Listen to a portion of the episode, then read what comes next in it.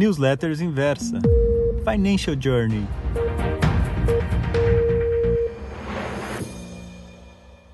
Bom dia, gente! A bolsa voltou com força e sexta-feira última, desde julho, eu fecho acima de 100 mil pontos pela primeira vez desde 5 de março.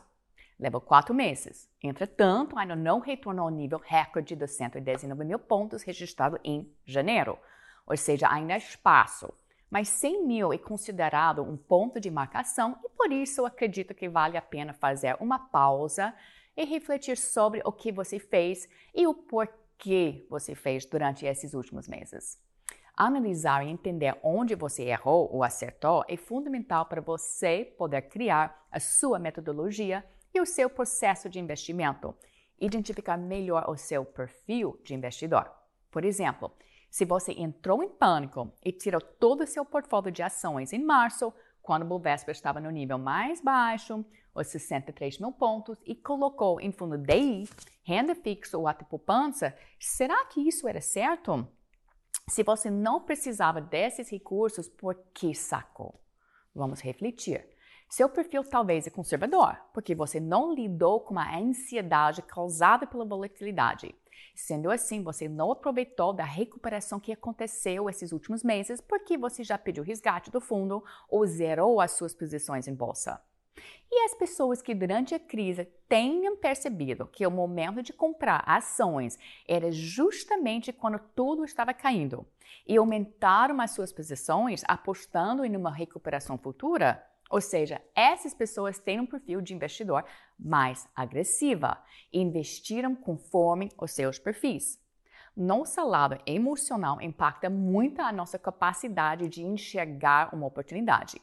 No momento apropriado para compra, lá quando a Bovespa está no fundo de poço, muitas pessoas ficam dominadas pelo medo e acabam não investindo. E você já percebeu que quando a bolsa está crescente, a tendência é ver mais pessoas começarem a investir? Você mesmo pode refletir sobre isso. Em que ano você começou a investir? Sua decisão foi planejada ou foi impulsionada pelo medo de perder algo ou missing out? Eu comentei durante a crise em março que várias vezes é importante de ter calma, de não tirar o dinheiro subitamente. Uma vez que caiu, é preciso uma revisão cautelosa entender o porquê o preço de ação caiu. Foi algo específico que aconteceu com a empresa ou algo genérico ou macro que impactou o mercado como todo? Pode ser um momento de aumentar a sua posição. Eu sei que é mais fácil de falar depois o fato aconteceu, ou seja, agora a bolsa é 100 mil pontos. É mais fácil falar, fique investido. Mas em março eu falei, mantenha a calma. Cada crise apresenta momentos de pânico, seguido por momentos de oportunidades de compra. E você precisa entender e controlar as suas emoções para poder se beneficiar desses momentos. E com certeza haverão outros momentos de estresse. O perfil conservador deve ser atrelado ao fato de precisar liquidez, precisar ter acesso ao seu dinheiro em curto prazo, sem sofrer variação tão grande do preço.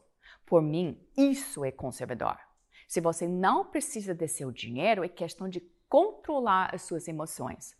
Resgatar quando você precisa o seu dinheiro ou quando você identificou um investimento com retorno maior, você faz uma troca. É isso que os gestores de fundos de ações fizeram durante a crise. Trocou ações do portfólio para outras ações, substituiu ações, com expectativas de retornos maiores. Os gestores não zeraram as posições e ficaram esperando. O perfil de gestor de fundo de ações é lidar com volatilidade e perceber as oportunidades que apresentam durante a crise. E agora, você está mais preparado para o próximo momento, momento de estresse? Verifique se os seus investimentos estão de acordo com seu perfil. Meu objetivo é que sim, que você esteja preparado. Vamos lá! Música